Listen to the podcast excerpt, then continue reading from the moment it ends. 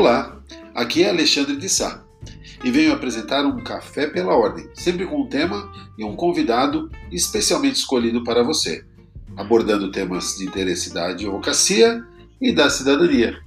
Vamos lá?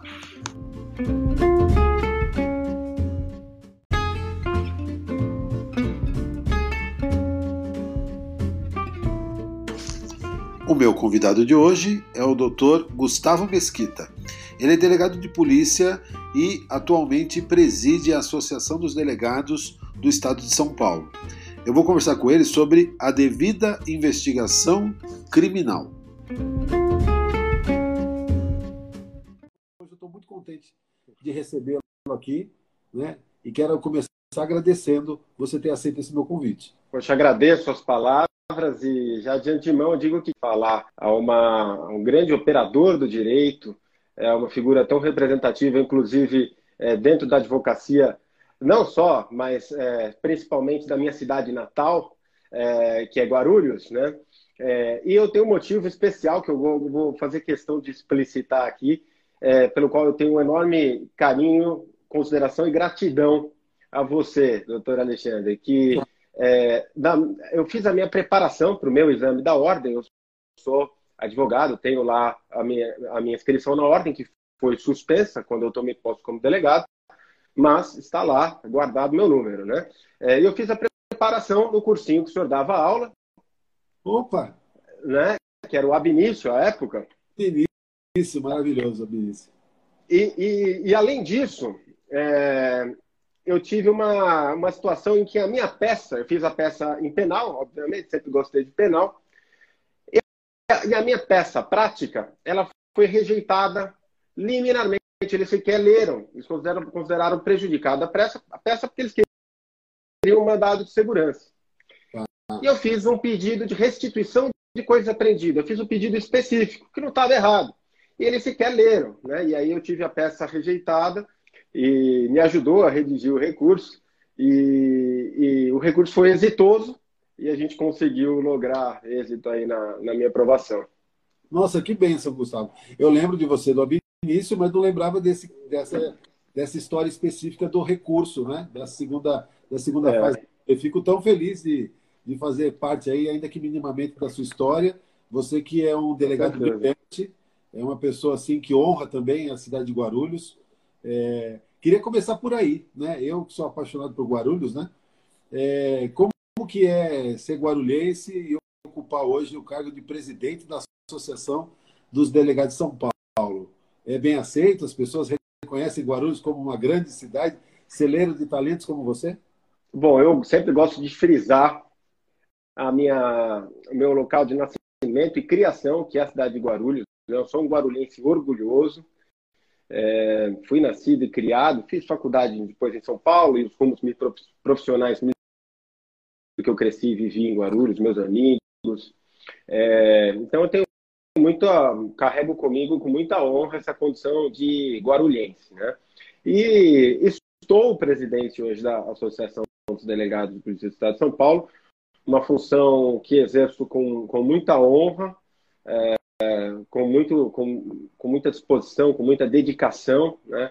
É, porque realmente é, um, é uma maneira é um instrumento que eu tenho de lutar por aquilo que eu acredito, né? É, que no meu caso é o fortalecimento da segurança pública da sociedade por meio da valorização, da construção de, de prerrogativas da Polícia Civil, do inquérito policial, é, que é aquilo que a gente acredita e, e, e, realmente luta.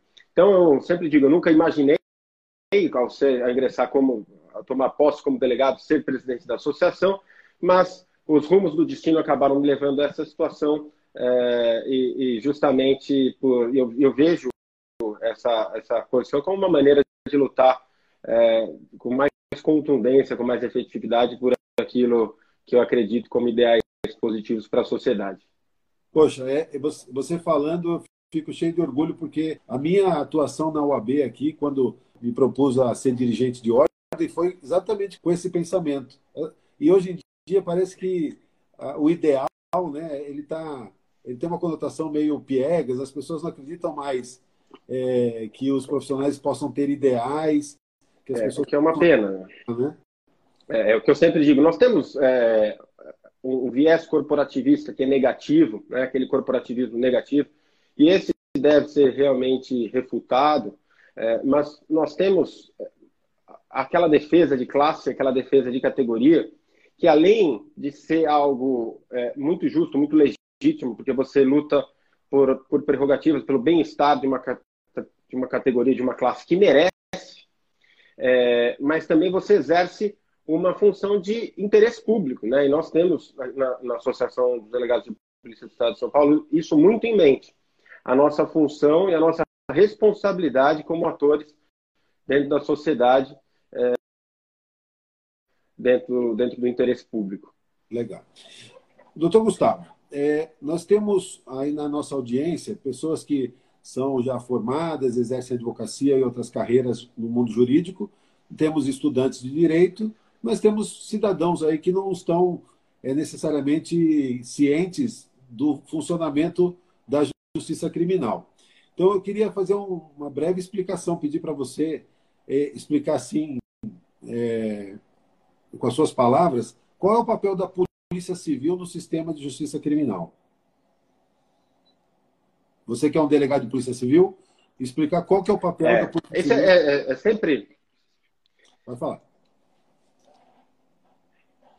É sempre bom, é, é sempre importante, de fato, a gente fazer esse esclarecimento prévio, né, Alexandre? Porque é, nem sempre a nossa audiência, como você falou, nós temos estudantes do direito, pessoas ligadas a áreas policiais, estão familiarizados com o tema, mas é, nós temos também a audiência de pessoas assim, que, que se interessam, que não são da área e muitas vezes não sabem exatamente qual é o papel da Polícia Civil, o que é a Polícia Judiciária, e acho sempre importante fazer, sim, esse esclarecimento. Né? Então, é, as atribuições da Polícia Civil, elas são estabelecidas no artigo 144 da Constituição Federal, onde se fala das forças de segurança, essa é, diferença entre polícia federal, é a polícia judiciária em âmbito da União, a polícia civil é a polícia judiciária em âmbito é, do, dos estados, né? E a diferença é tão somente em relação à competência de matéria,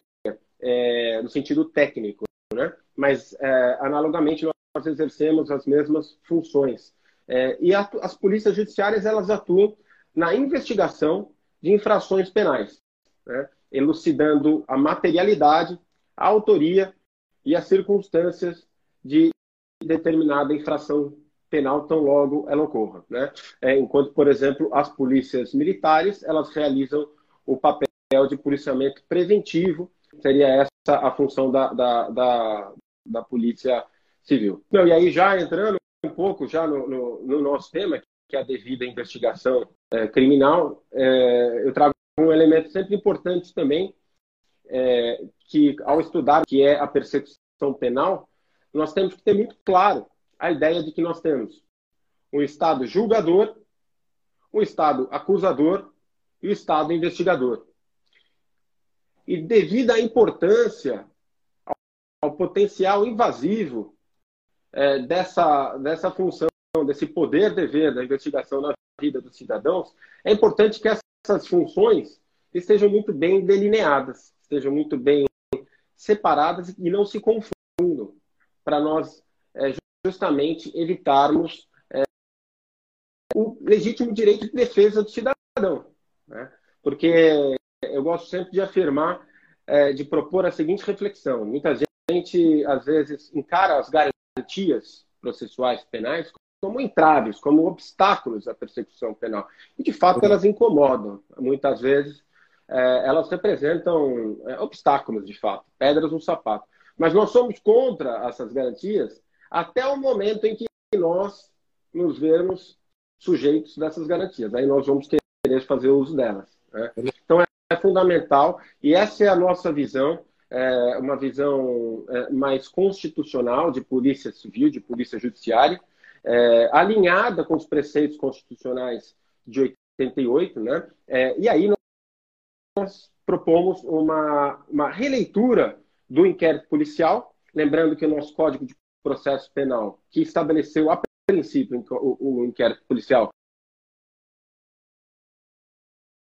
com o advento da Constituição Federal, que é de 88, eh, nós tivemos que observar a, o respeito a diversas garantias que até então não existiam. Né? Então, o que nós propomos é uma releitura é, do inquérito policial, da investigação policial, sob a luz da Constituição e do devido processo legal.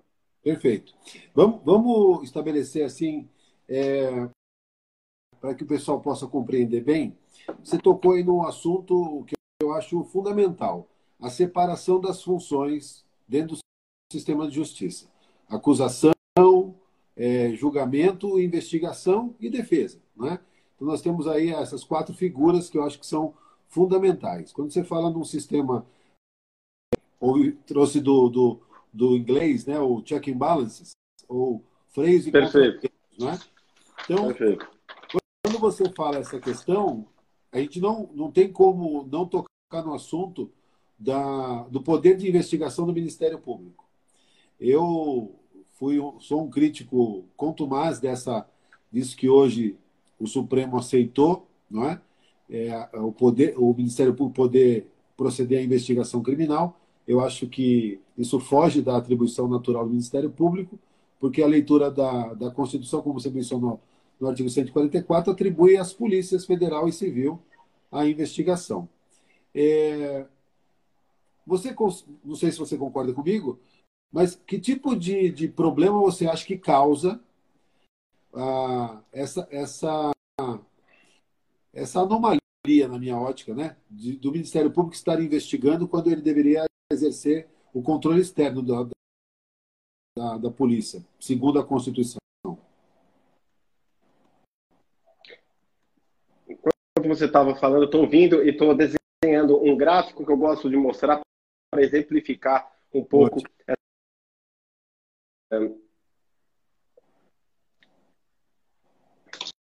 Veja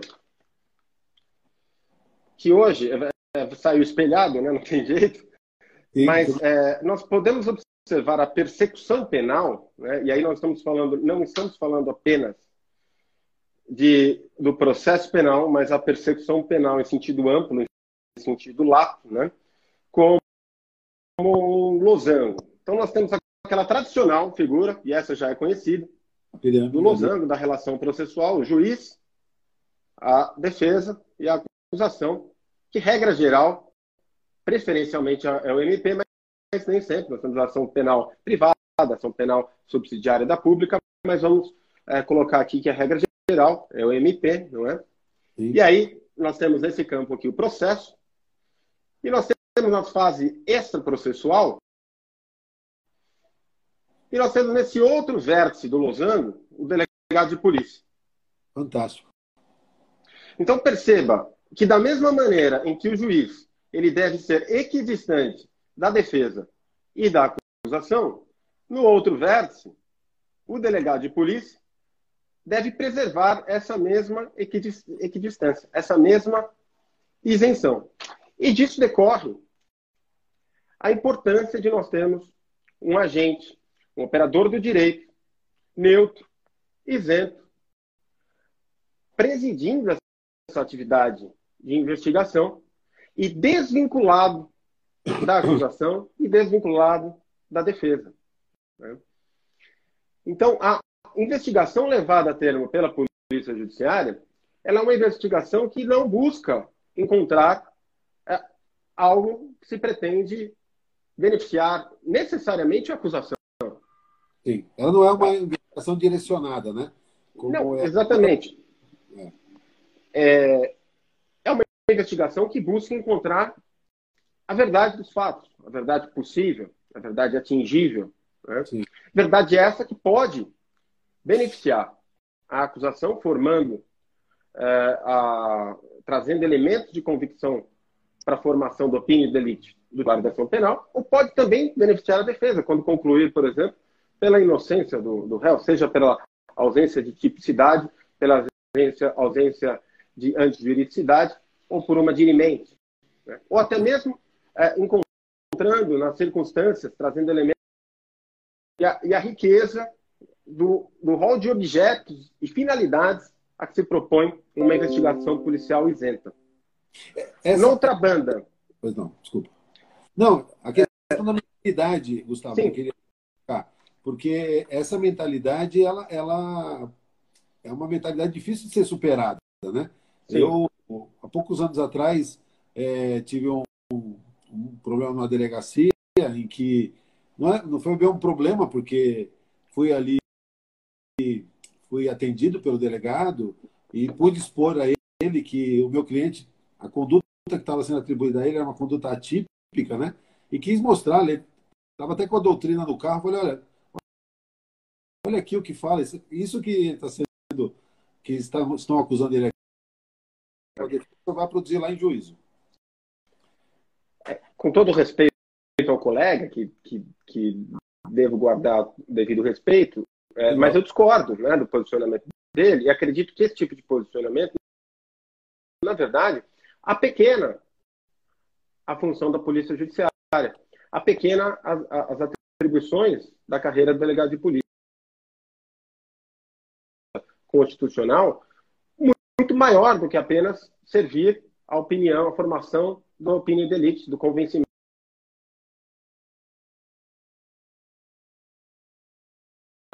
Assim como você, em que pese já é, é, é, temos tido decisões do Supremo Tribunal Federal em sentido contrário, é, mas nós somos contra e hoje acreditamos que, ainda que seja possível, essa, essa investigação ministerial deve ocorrer de maneira supletiva a investigação oficial, que é a regra, que é a da polícia judiciária, que é a polícia civil. Né? Mas por quê? O promotor de justiça, ao investigar, sendo parte na relação processual, inevitavelmente, ele está vinculado psicologicamente busca apenas daqueles elementos de informação, aqueles elementos de convicção que beneficiam, que sirvam à acusação. Então, disso decorre um prejuízo, não só ao réu, mas toda a sociedade. Né?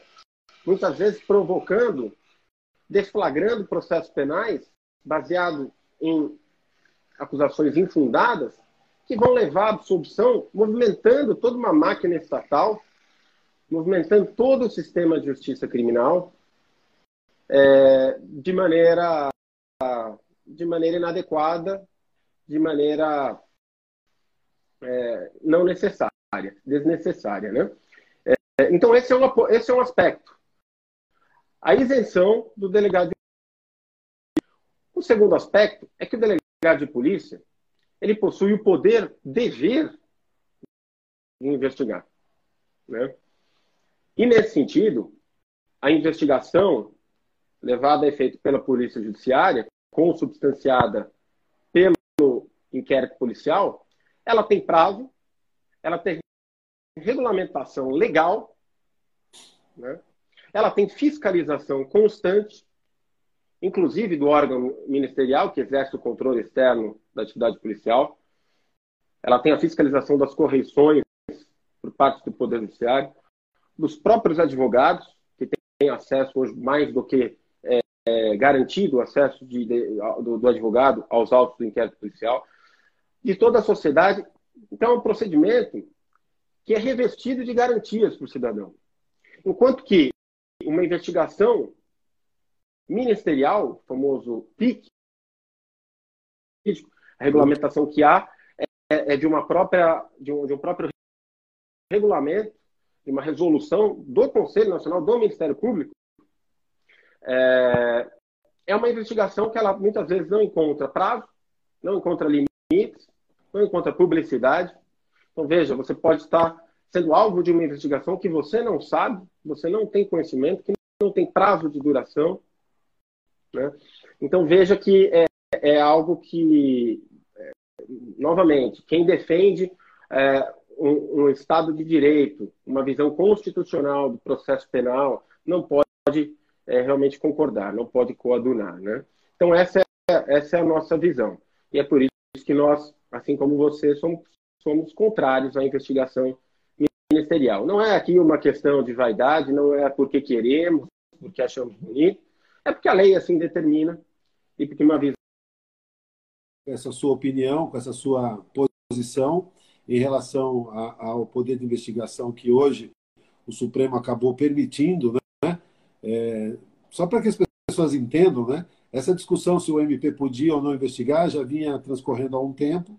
É, em 2011 foi proposta uma foi feita uma proposta de emenda constitucional, a PEC 37, que queria incluir lá o parágrafo 10, parágrafo 10 no, no artigo 144, deixando claro que competia privativamente a Polícia Civil e a Polícia Federal a investigação criminal, ou seja, a função de polícia judiciária.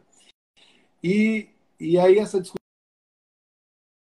ela, eles aproveitaram de forma oportunista das mega manifestações que começaram lá pelos 20 centavos e colocaram no meio das manifestações a bandeira contra a PEC 37 sobre, sob o argumento de que a PEC Exatamente. 37 é uma espécie de cala-boca impunidade. Né? Era, pirou a PEC da impunidade. Né? Isso. E natural e, que a. Um absurdo, né? É, e, e, natural que o, que o popular, o cidadão, que muitas vezes não tem familiaridade mesmo com todos esses conceitos, porque não é do dia a dia, ele não tem formação é, técnica, é, acadêmica para isso, é natural que ele acabasse comprando esse tipo de argumento num momento como aquele, né? É, então, é, eu acho que foi um, um retrocesso, a gente perdeu uma oportunidade de, de avançar em termos de garantias, é, mas eu acho que a gente agora, cabe a nós, nós buscarmos maneiras de nos readequar sempre a essa, essa, essa nova ordem, inclusive de prática, todos nós, operadores de direito, é, expedientes que garantam, na prática, um devido processo, uma devida investigação criminal. Né? É... De, de, ainda nesse ponto, Gustavo, uma coisa que eu, que eu falo bastante, especialmente para os meus alunos, é que eu acho que essa forma seletiva em que o Ministério Público escolhe o que, que ele vai investigar é, enfraquece a, a, polícia, né? porque é, você tira, tira recursos que poderiam estar sendo investidos é, no fortalecimento da estrutura policial, porque apesar da gente ter é, material humano de qualidade, a gente sabe que faltam recursos para que a polícia possa realizar é, no máximo, ou seja, CSI, por exemplo, e lá no CSI você vê uma série de recursos, é lógico que ali tem um pouco mais de fantasia, ainda mais as edições mais recentes, né? mas a gente percebe é, que, que a falta de recursos às vezes nos impede de ter uma investigação mais efetiva. Você concorda comigo? Você está mais aí por dentro do dia a dia da polícia. É, é. Eu acho que tem essa, essa consequência também. Não, sem dúvida alguma. Como, como eu disse, a, a Polícia Civil, o delegado de polícia, ele tem o poder, dever de investigar. Né? É um poder que vem acompanhado de um ônus. É, nesse sentido, nós não podemos optar ou escolher ou ter qualquer discricionariedade sobre aquilo que nós desejamos é, ou não desejamos investir. A seletividade, ele pode escolher aquilo que ele deseja investigar, e não raras são as situações em que recebemos requisições é, é, de PIX encaminhados a nós para que nós prossigamos as investigações é, quando, é, por algum motivo, eles entendam que eles já não conseguem ou não podem mais avançar naquelas investigações, ou por qualquer motivo não interesse mais, aí eles mandam é, essas investigações para a Polícia Civil continuar, e é um, inclusive um expediente que nós recomendamos que seja devolvido, né, porque uma vez, já que se iniciou e já que se permite a, a investigação ministerial, se ela começa dentro do órgão ministerial, que lá ela termine, portanto. Né?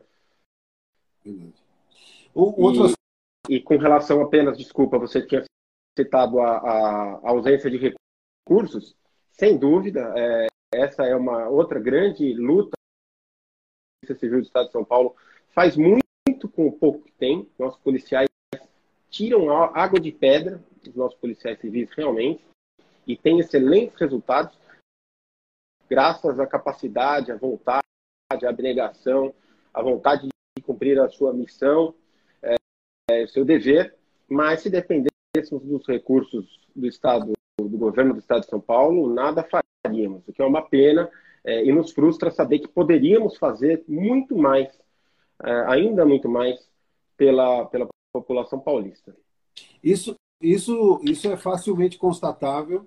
É, quem quiser, em qualquer delegacia de polícia, vai ver como que os recursos são, são pagos.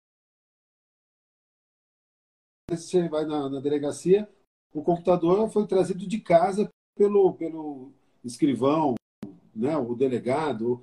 Ou seja, essa falta de estrutura é, é algo que a gente, enquanto sociedade civil, eu falo aqui em nome não só da OAB, mas de nós cidadãos como um todo, temos que ter essa noção de que a polícia precisa ter instrumentos para dar efetividade à sua função de polícia judiciária.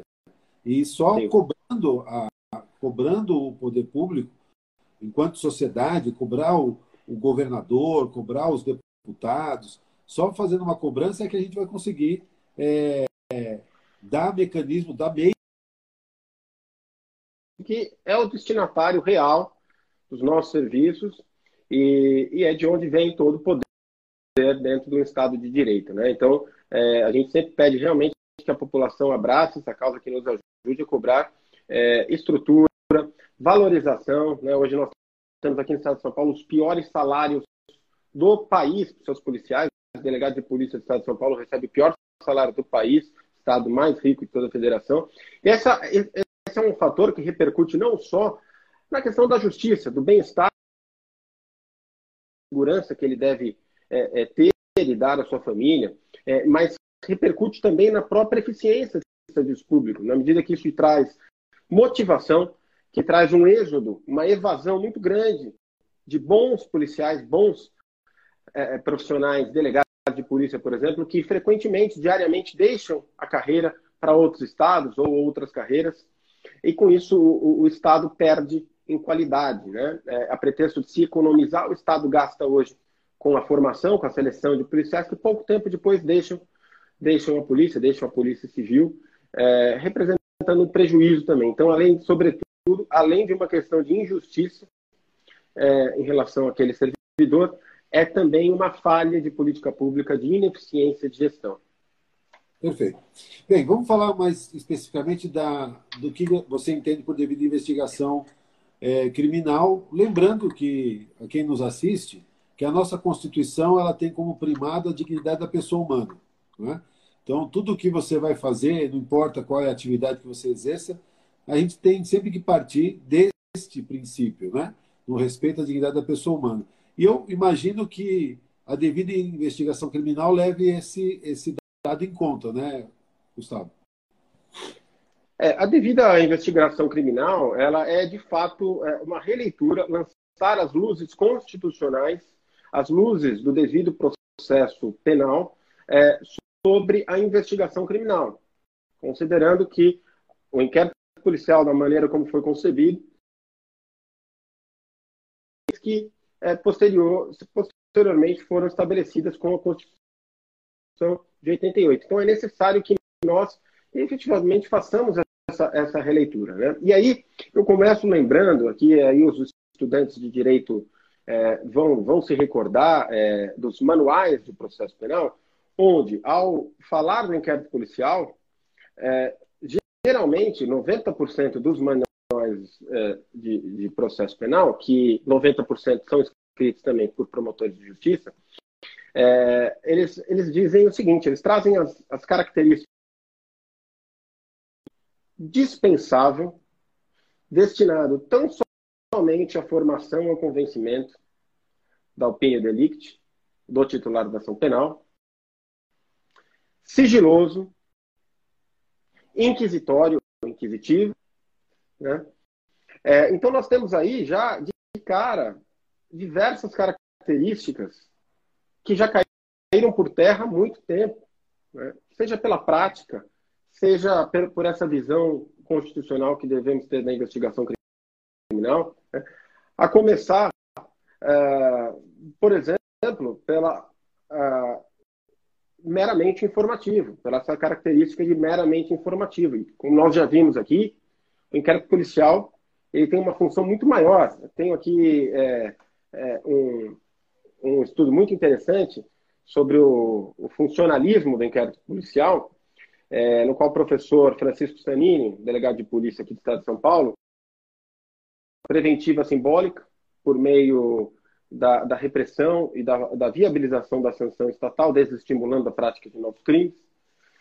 Fala brevemente, daria para falar uma aula só sobre isso daqui, né? mas fala brevemente, a função preservadora, que é aquela de filtro, justamente de filtro contra acusações infundadas. Né? Esse filtro vale, ele beneficia tanto, pode beneficiar tanto o acusado, aquele que é um investigado, que é acusado de uma, uma, de um crime que não cometeu, como também para o próprio sistema de justiça criminal, na medida, na medida em que evita a deflagração de um procedimento criminal, de um, de um, processo criminal é, que, que, que, vai acabar é, resultando na absolvição, por exemplo. Né?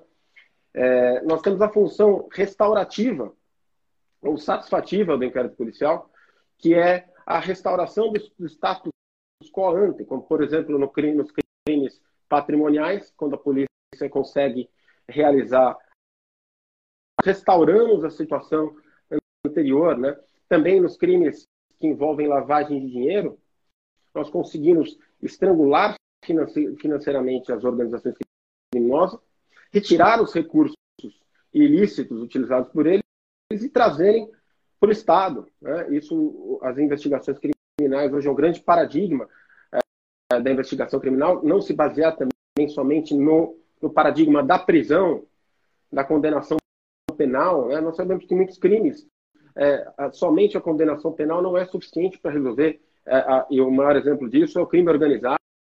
Né? Para a gente combater efetivamente o crime financeiramente, né? temos que, por meio de investigações de lavagem de dinheiro, perseguir o dinheiro e retirar, dessas, retirar esses valores das organizações e restituí-los ao Estado. Então, esse é um outro, é uma outra função importantíssima do, do inquérito policial. É, temos a função de descoberta do fato oculto, né, representando também é, é, até um conceito de criminologia, é, uma prevenção contra as cifras negras, que são aqueles crimes que sequer chegam ao conhecimento da polícia, e a, a, a efetividade do inquérito policial, ela, ela promove, ela incentiva é, cidadãos a registrarem os crimes, a não permanecerem em silêncio, né? Isso tem é, diversas aplicações, repercussões em alguns crimes específicos, como, por exemplo, pedofilia, violências contra a mulher, em que o silêncio da vítima, é, é infelizmente, ainda é uma realidade é, por diversos fatores, é, e, e, a efetividade do, do inquérito policial ela trabalha contra isso também. Né? É, e temos a função conciliadora também. Muitas vezes, digamos aqui, por exemplo, um desentendimento que acaba gerando uma ameaça, e durante o inquérito policial pode haver até uma composição entre as partes, claro que depois sempre sob, sob a apreciação do Poder Judiciário, aquele inquérito vai ser encaminhado para o Poder Judiciário, todos sabem, o delegado de polícia não pode é, arquivar de ofício o inquérito policial. Então veja quantos elementos que nós temos, quantas funções, quantos uh, objetos que nós temos do inquérito policial, que não só a função meramente informativa. Né? É, também, pois não, ia fazer alguma parte. É impressionante a, a, a, o alcance que, que o inquérito ele tem para o sistema de justiça criminal, a importância dele. Eu sempre fui favorável ao inquérito. Ele tem críticas, obviamente, a, a, a, a forma como o inquérito foi concebido lá atrás, é, essa, essa sua introdução, né? os manuais de processo penal até hoje insistem em dizer que no inquérito não existe ampla defesa, não existe contraditório. Então, eu, é, isso tudo faz pensar, pera um pouquinho, a Constituição, então, ela não mudou nada.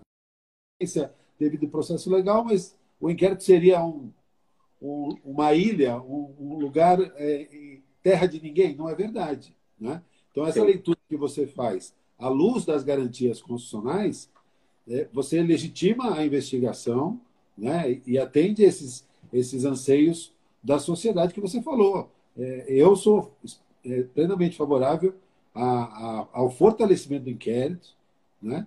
E, mas sob essa ótica, com a participação. Eu gostei muito do, do, do quadro que você, que você fez ali, né? Que, aquele losango, né? Que tem o triângulo para cima e o triângulo para baixo. Eu acho fantástico, porque né, nesse, nessa, nessa atuação, tanto a defesa quanto a acusação, elas vão se valer, obviamente, da investigação para exercer a sua, a sua função, que é Sim. essencial à administração da justiça. E o ponto que a gente vai, eu quero falar um pouquinho mais para frente com você, é, é, a questão da investigação defensiva. Né? Sim. Porque hoje a gente está, desde o começo do ano, com o acordo de não persecução penal em vigor. Então, o Ministério Público começa a propor acordos de não persecução penal. Só que, assim, o, o, o acusado, ou ainda o investigado, ele não participou da investigação. Como que ele vai fazer um acordo? Não é? Se a investigação foi feita, às vezes, de uma forma unilateral. Não é? Então, é, então, problemas. Pois não. Com certeza. É, você trouxe um outro instituto mais recente, que é o de acordo de não persecução penal, e há outros institutos trazendo por trazidos por diplomas é, legais mais recentes também, que reforçam, inclusive, vão contra a ideia da dispensabilidade do inquérito policial, e eu trago um, por exemplo, que é a, o artigo é, 300, é, perdão, 3, 369 do Código de Processo, perdão, 396 do Código de Processo Penal, trazido é, pela reforma da Lei 11.719 de 2018, que prevê a defesa prévia, é, após a qual o juiz pode, inclusive, é, decretar a absolvição sumária, sem a deflagração do, do, do processo penal. Né? Então, isso quer dizer o quê? Foi criado com a, com a Lei 11.719 de, de 2008 uma fase intermediária entre a investigação. Nós podemos ali analisar, é, nós teríamos ali uma fase intermediária entre a investigação e o processo e, a, e, a, e o início do processo penal. E essa, essa absolvição sumária, é, quando houver, por exemplo, a exclusão de tipicidade, de, de antijuridicidade, dentre outros fatores, ou em, em, outras palavras, não houver a justa causa para início do, do processo penal, é, é quando se faz efetivamente necessária a apreciação dos elementos que vão ser trazidos no inquérito policial. São aqueles elementos trazidos no inquérito policial que vão possibilitar uma eventual absolução sumária a ser decretado pelo juiz. Né? Então aí você vê que realmente hoje até essa ideia de dispensabilidade ela também é, ela já cai por terra. Sim. E da parte do delegado de polícia não há qualquer dispensabilidade, né? não há qualquer discricionalidade. Juízo que nós devemos fazer ao iniciar um inquérito policial é juízo de razoabilidade em relação à existência de indícios mínimos de autoria. Tendo indícios mínimos ou, da, ou melhor, de materialidade de um crime. Havendo indícios mínimos, o delegado deve é, é, iniciar, instaurar o, o, inquérito policial por portaria e, e iniciar, então, a, a, a sua investigação. Né? É... Eu, eu, eu, vejo, Gustavo, como desafio para todas essas colocações que nós estamos fazendo aqui, como eu já mencionei um pouco antes, é a mentalidade. E a mentalidade, eu digo, de todos os atores do processo. É a mentalidade do delegado, mentalidade do promotor, mentalidade do advogado, mentalidade do juiz. Uh, por exemplo, a gente está aí com uma discussão no momento sobre a, o juiz de garantias. Né? O juiz de garantias seria o juiz que vai ser especializado e vai atuar exclusivamente ao lado, lado da investigação. Não é?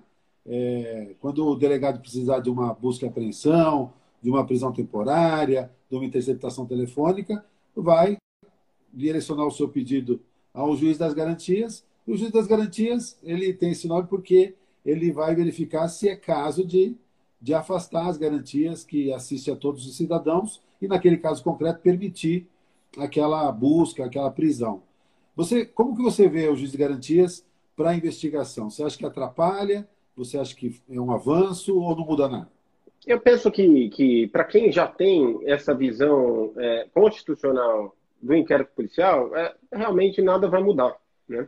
E penso, vou, vou muito além, na verdade eu não tenho é, objeções em relação ao juiz de garantia. O que eu penso, é, Alexandre, é que caso nós aplicássemos na prática realmente essa visão constitucional do, do inquérito policial, em que o delegado de polícia atua como o, o presidente dessa investigação, com essa, dessa devida investigação criminal, prezando por todas as suas garantias, é, na verdade, seria desnecessária a criação do próprio, do próprio Instituto do Juiz de Garantias. Né?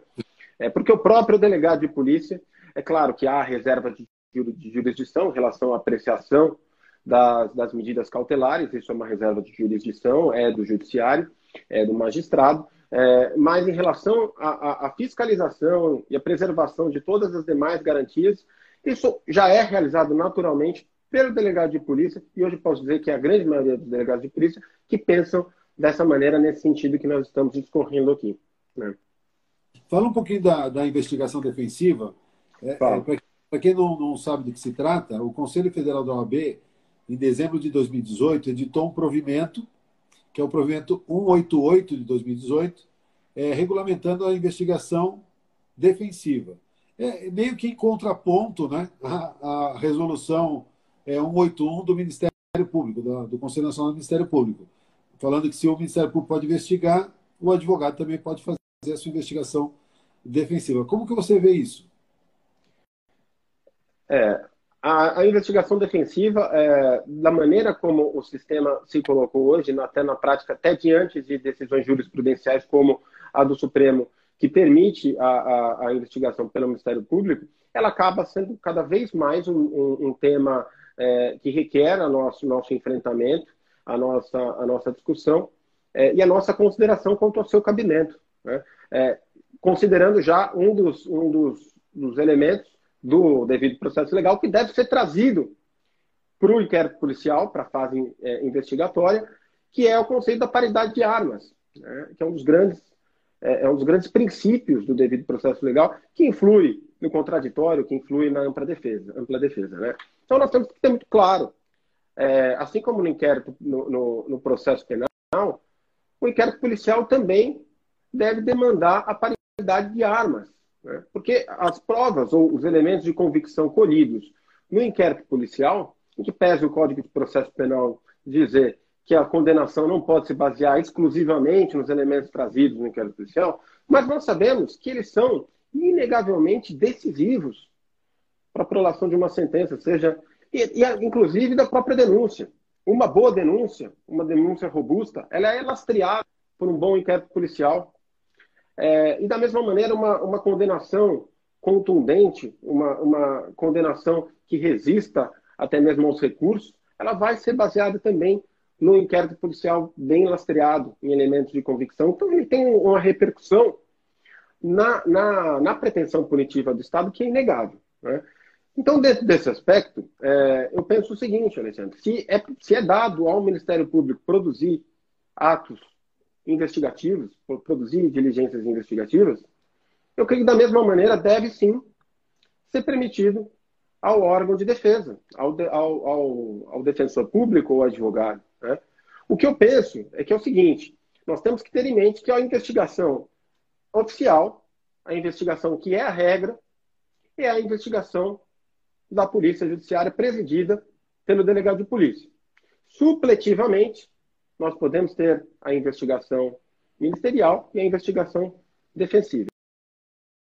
As diligências elas devem ser levadas a termo pelo delegado de polícia, ou seja, tanto o promotor como o defensor, ao longo da investigação, ele pode requerer diligências ao, ao delegado de polícia, que fará um juízo de admissibilidade, e aí não de conveniência, de apenas admissibilidade, admissibilidade, ou seja, ele vai examinar a legalidade daquela diligência, se não se trata, por exemplo, de uma diligência que, que requer a produção de provas ilícitas. Né?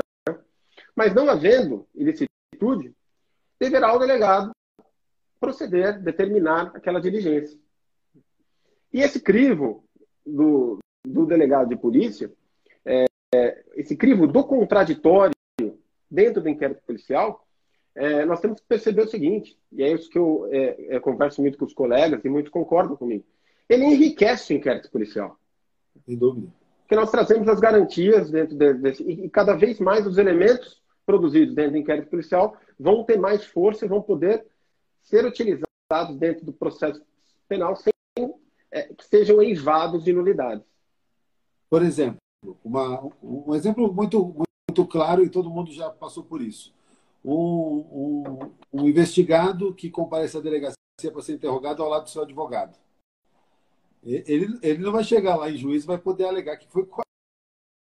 Justamente, é, é, é uma garantia para o próprio delegado de polícia, para o policial civil, a presença de um advogado. Né? É, eu sempre fiz questão, sempre que possível, que o, que o advogado, quando presente, acompanhasse as oitivas, né? acompanhasse o interrogatório, permitir a formulação de perguntas, de quesitos também, né?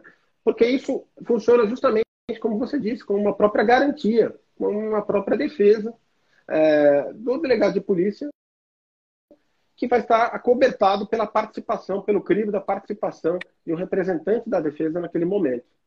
É. É, então, esse é, uma, é, um aspecto bastante importante que você apontou. É, eu, eu, eu queria. O tempo passa tão rápido, a gente já vai. Passa rápido, muita coisa para falar. É. Mas, assim, eu queria entrar numa questão polêmica aqui, fazer uma observação, que eu, que eu, que eu desenvolvi essa opinião ao longo da, dos 21 anos de advocacia criminal. O que eu vejo que, às vezes, as, a, os agentes é, do sistema de justiça é, não, não, não, são tão rigorosos não é? Na, no exercício das suas atividades. E isso enfraquece as instituições. Então, se a gente começar pelo Ministério Público, o Ministério Público, ele, por vezes, ele oferece denúncias com base em inquéritos que não, não tem elementos suficientes. Ele poderia, é, ao invés de oferecer denúncia, é, poderia opinar pelo arquivamento, poderia devolver para a delegacia e pedir novas diligências. E isso melhoraria, na minha ótica, a qualidade da investigação. Da mesma forma, a autoridade policial, é um exemplo aqui, que tem sido muito comum. O policial militar chega com uma ocorrência e a única testemunha que tem da ocorrência é o próprio policial militar. Ou seja, não há nenhum esforço, não houve nenhum esforço é, naquela situação de flagrante para apresentar uma testemunha presencial. Ah, não, as pessoas têm medo, as pessoas não querem participar. Todas as desculpas são dadas e o policial militar ele acaba sendo a única testemunha. Ele fica em silêncio ou ele nega a autoria. Mas daí o policial ele diz que houve a confissão informal. Eu pergunto, esse policial, ele advertiu que aquela pessoa tinha direito ao silêncio? Muitas vezes o policial pede acesso ao celular ao WhatsApp. Aí chega lá na, na, na, na polícia. Então, esse, essa situação, eu acho que o delegado tem um papel fundamental aí. Né? O reconhecimento pessoal, por exemplo, a observância Sem das possibilidades. Tudo isso é, é, faz com que o policial, o delegado, no caso, ele ganhe importância para a investigação. Exatamente. Está nossa, ele perde importância para a investigação, na minha ótica. Perfeito, eu concordo gênero, número e grau com todas as suas palavras. É, como bem dito, eu entendo que esse tipo de, de zelo pelas garantias individuais, esse tipo de isenção, de imparcialidade, é o que confere à carreira de delegado de polícia a sua devida importância. Né? Atuando justamente como um, um, um garantidor, um guardião dos direitos e garantias fundamentais do cidadão. Que a, a primeira a, primeira repartição pública é, a que um indivíduo seja abordado em qualquer momento do dia, em qualquer lugar do país, é, deve ser levado por determinação legal é a delegacia de polícia. A primeira autoridade pública que ele deve ser apresentado é, com discricionariedade para decidir, balizados é, nos, no, nos preceitos legais, é, sobre a sua liberdade, um dos bens mais importantes, se não o mais importante cidadão, é o delegado de polícia. Então, veja a, a, a importância que o próprio legislador conferiu a essa figura. Né? É, e é uma grande garantia para o cidadão que nós tenhamos um operador do direito, como diz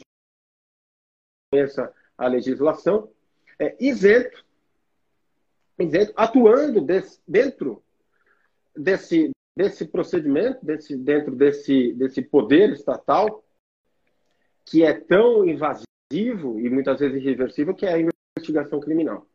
Exatamente. Então, muitas vezes eu vejo, inclusive, críticas, Alexandre, quanto, quanto ao, a, a, carreira de delegado de polícia. Né? Ora, a carreira de delegado de polícia só existe no Brasil. É... Que sentido faz você ter um operador do direito dentro da investigação criminal? A investigação tem que fazer por quem é da investigação. E você veja que, na verdade, é uma grande vantagem que nós temos né, para o jurisdicionado, para o cidadão. É, e aí entra aquele conceito, até, né, aquele, é, aquela, aquele complexo que muitas vezes nós temos, né, que só porque talvez só tenha no Brasil, e não é verdade, nós temos figuras semelhantes, não com o mesmo nome, mas temos em outros modelos é, de justiça criminal, temos algo semelhante. Se a gente for comparar também, por exemplo, o, o promotor de justiça, como nós temos aqui a figura pós eles investigam, mas eles são eleitos, eles têm mandato. Né? Então, é, é, é não dá para comparar. Agora, veja que é uma grande vantagem. Né? É, é, nós temos esse, esse profissional que vai zelar pelos direitos dentro desse, dessa, dessa fase que pode ser tão invasiva, que pode é, influir de maneira muitas vezes deletéria e irreversível na vida do cidadão, que é o delegado de polícia. É, eu quero deixar bem claro que a crítica que eu fiz não é não se restringe só. Acabei dando exemplo do promotor e do delegado, mas se aplica também ao, ao advogado que não, não, não briga pelas, pelos direitos do seu cliente, que faz vista grossa, é, que o juiz que também não cumpre a legislação, que faz aplica o direito do jeito que ele quer. Ou seja, qualquer operador de direito que ao invés de cumprir a sua função, ele procura o caminho mais fácil, o caminho mais curto, certamente ele está desvalorizando a instituição como um todo. Sim, não é? Sim. E aí perde realmente a razão de existir. Eu queria. E, gera um enfraquecimento da, da, da, da, instituição, como você bem disse. Né?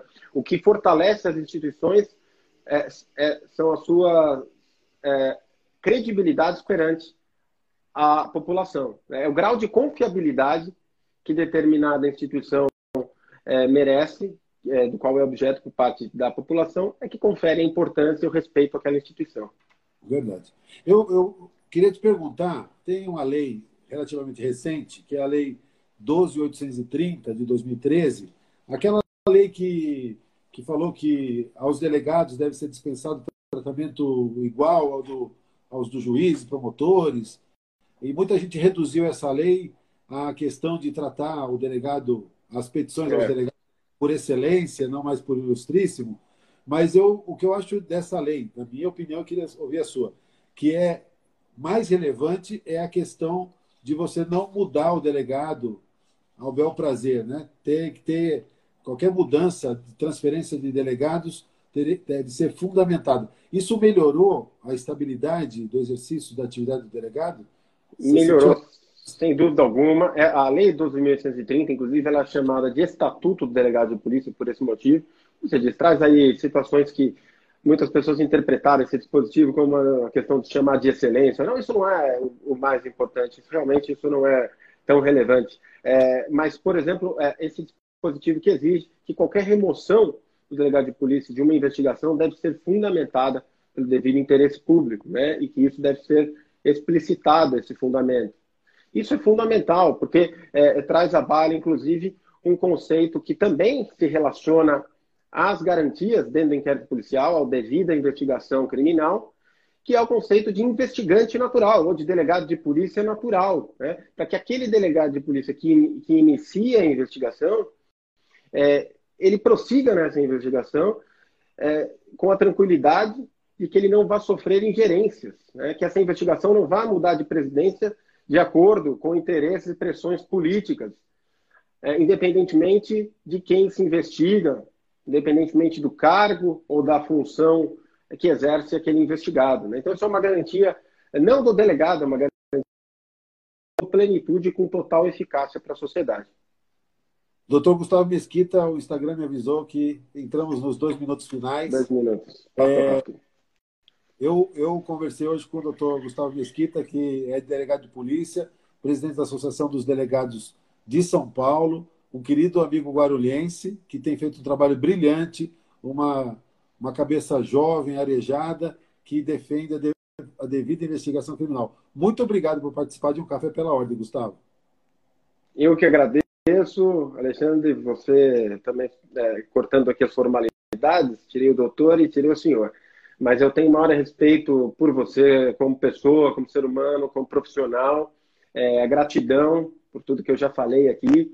E conte sempre comigo, conte com, com a Associação dos Delegados de Polícia do Estado de São Paulo. Assim que retornarmos aos nossos restaurantes, você está convocado para almoçar lá conosco. É, e sempre que for convidado aqui para participar do Café pela Ordem, eu aceitarei com, com muito prazer e muita honra. Muito, muito obrigado pela oportunidade. Obrigado a todos que nos acompanharam.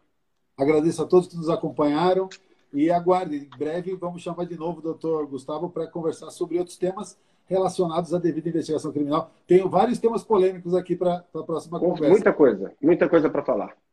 Um abraço. Valeu. Obrigado. Tchau, Obrigado.